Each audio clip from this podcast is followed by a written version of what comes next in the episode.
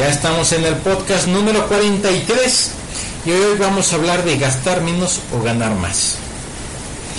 Hoy vamos a hablar de un tema muy interesante de las finanzas personales y es saber qué te conviene, si gastar menos o ganar más.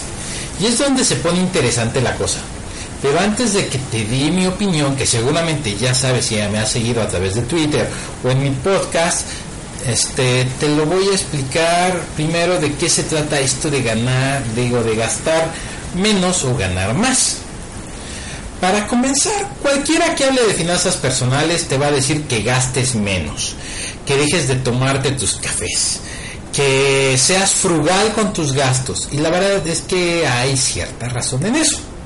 Pero la verdad, en ese, estilo a mí no me gusta mucho. De verdad que requiere de mucho trabajo, en especial si no eres una persona analítica o no estás acostumbrada a manejar adecuadamente tu dinero. Por lo que te metes en problemas en automático. Y cuando quieres hacerlo empiezas a fallar porque no entiendes lo que se debe de hacer. De entrada la palabra frugal, ¡ay! ¿Cómo me cae mal? Y es que, ¿qué significa eso de ser frugal? Y lo que significa es que debe ser sencillo y poco abundante. Y en esa parte es donde como que hago cortocircuito con lo de poco abundante, lo cual no me gusta. Y te mete en la cabeza ideas de pobreza, ideas que se te meten en el subconsciente y que cuando menos te lo esperas, ya estás con un chip equivocado. Hay que tener mucho cuidado con el uso de nuestras palabras y entender muy bien lo que significan para saber si las usamos o no. Yo la verdad es que no soy un experto en lingüística, sin embargo sí trato de fijarme mucho en lo que digo. Ya sé que con mis palabras puedo hacer un gran bien o un gran mal. Ahora sí que pues depende de cómo utilice mis palabras. Yo soy una persona que lee mucho sobre metafísica y que he visto cómo la ley de atracción funciona. Y es como la ley de la gravedad. No la ves hasta que te caes y la puedes sentir en, viva piel. Pues, pues la ley de la atracción funciona de una manera similar, ya que atraes hacia ti lo que piensas y se te mete en la cabeza una, la idea, y si se te mete la idea de frugalidad, ¿qué significa eso? que te meten ideas de que gastes poquito, de que no seas abundante en lo que haces y en verdad ese es el estilo de vida que tú quieres. Yo por eso a la gente que asesora no les hablo de gastar menos, porque eso no sirve. Pero lo que sí sirve es optimizar tus gastos, hacer que las cosas que te gustan las sigas haciendo, pero al mismo tiempo sepas manejar tu dinero y que no despilfarres, que hagas que el dinero trabaje por ti y no al contrario. Muchas veces es un juego de palabras, pero cada palabra tiene un significado y muchas veces tiene un, significado positivo y otras no tanto. Por ejemplo, no es lo mismo olor que aroma. Las dos palabras significan lo mismo, pero cada una tiene un contexto diferente. Por ejemplo, un olor suele ser utilizado para expresar cosas negativas como sería te huelen los pies, eh, el olor de la basura es muy fuerte, o la palabra aroma tiene una connotación diferente, como sería el aroma de las flores, el aroma del perfume. Como pueden ver, cuando usamos las palabras con aroma lo asociamos a cosas positivas. Así que tengamos cuidado con las palabras que usamos y que acepte y que acepten ustedes como buenas o como malas, porque muchas veces puede dar un mensaje equivocado y tú sin que te des cuenta. Por eso, a mí me gusta decir que optimices tus gastos, ya que la palabra optimizar significa buscar la mejor manera de realizar una actividad. Y todo lo que hago está enfocado en eso, ya que de otra, no sé, ya que de otra de otra de las cosas que a mí me encanta leer y aprender y dar consejos es sobre Kaizen, que es una palabra japonesa para expresar mejora continua. Y yo soy un fanático de la mejora continua. Pero bueno, ya ese es otro tema, ya ese es ahora sí que arena de otro costal. Y eso pues lo hago cuando asesoro negocios que para que encuentren formas de ser más eficientes y más eficaces en lo que hacen y la verdad es que eso me gusta mucho pero ya es más suficiente, regresemos a nuestro tema. Ya les expliqué algunas ideas básicas y es de, de donde te digo que debes de gastar pues, de forma inteligente. Y creo que me estoy distrayendo mucho, está cayendo un tormentón, no sé si realmente se va a escuchar en el podcast, pero a mí me está distrayendo mucho la lluvia, espero que no se escuche.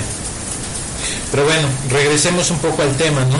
Y les hablaba de que se debe de gastar de forma inteligente, que vaya de acuerdo a tus objetivos y lo que realmente pues quieres lograr o alcanzar.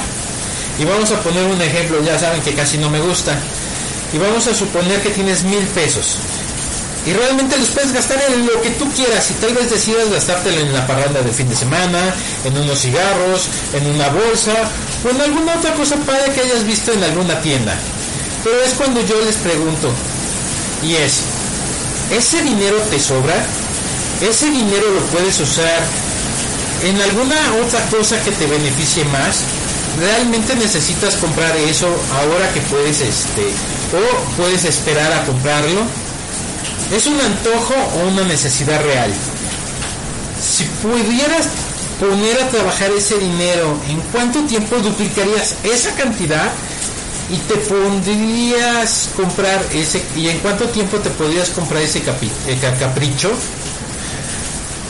Y quiero que te des cuenta que no te estoy limitando, tú eres libre de gastar en lo que tú quieras, pero te ayudo a generar una conciencia de tu dinero y de lo que te costó ganarlo y que si en verdad lo quieres despilfarrar o lo quieres invertir. Y como verán, es inevitable no hablar sobre el tema de obtener más dinero, ya que debes de hacer que el trabajo, digo, que el dinero trabaje duro por ti y no al revés. Así que no se trata de ser frugal, se trata de optimizar para después poder invertir y gastar y ganar más dinero. Muchas veces puedes creer que no tienes la capacidad de hacer dinero, pero eso pasa porque no has tenido la voluntad de aprender de cómo hacer dinero. Y así como lo escuchan, se trata de aprender a hacer dinero. Es por ejemplo, hoy ya sabes leer y te resulta de lo más natural pero hubo un momento en que no lo sabías hacer. Y si te fijas en los niños que están aprendiendo, es un verdadero sufrir aprender a identificar las letras y después pronunciarlas, para después leer palabras que se convierten en renglones, que después son párrafos hasta convertirse en libros. Bueno, es lo mismo en la parte de hacer dinero. Debes de aprender a ver las oportunidades. Debes de aprender a ofrecer un producto o servicio debes de aprender a poner precios y a cobrar este, y muchas otras cosas más. Pero si no lo sabes hacer, pues difícilmente vas a poder multiplicar tu dinero. Cabe señalar que hay muchas formas de hacer dinero y que no todas necesariamente requieren de que salgas a la calle a ofrecer un producto o un servicio. Pero esa técnica siempre ha existido y seguirá existiendo. Así que como verás, la respuesta a la pregunta es una combinación de acciones que te van a llevar a tener éxito en tus finanzas personales, ya que vas a optimizar tus gastos y a generar más dinero para que puedas gastar en lo que quieras sin remordimientos y haciendo lo correcto. Solo recuerda, cada vez que tengas ideas de, pobreza o de frugalidad, pues no es la mejor idea ya que el universo está lleno de ejemplos de abundancia, pero que solo debes de, pero eso, o sea, solo tienes que aprender a verlos y de ahí todo, así que de ahí vas a ver que hay de todos los tamaños, de todos los colores y por ahí no lejos, ¿qué te parece la imagen de un árbol grande y frondoso? que es mi ejemplo favorito, ya que los árboles son muy abundantes, ya que tienen una cantidad increíble de hojas que son capaces de dar y albergar vida, que nos dan oxígeno a borbotones, que sirven de casa para una gran cantidad de especies, da alimentos a muchos, y como si fuera poco, temporada a temporada recobra vida y se ve más fuerte cada año. Y si ese ejemplo te parece poco, te invito a que salgas hoy en la noche y veas el cielo nocturno y cuentes cuántas estrellas puedas ver. Y verás que te vas a cansar de contarlas. ¿Por qué? Porque son muchísimas. Son más de las que puedes ver. Y eso es abundancia. Ese es otro ejemplo de cómo está diseñado el universo para que todos tengamos prosperidad. Así que todo está a nuestro alcance.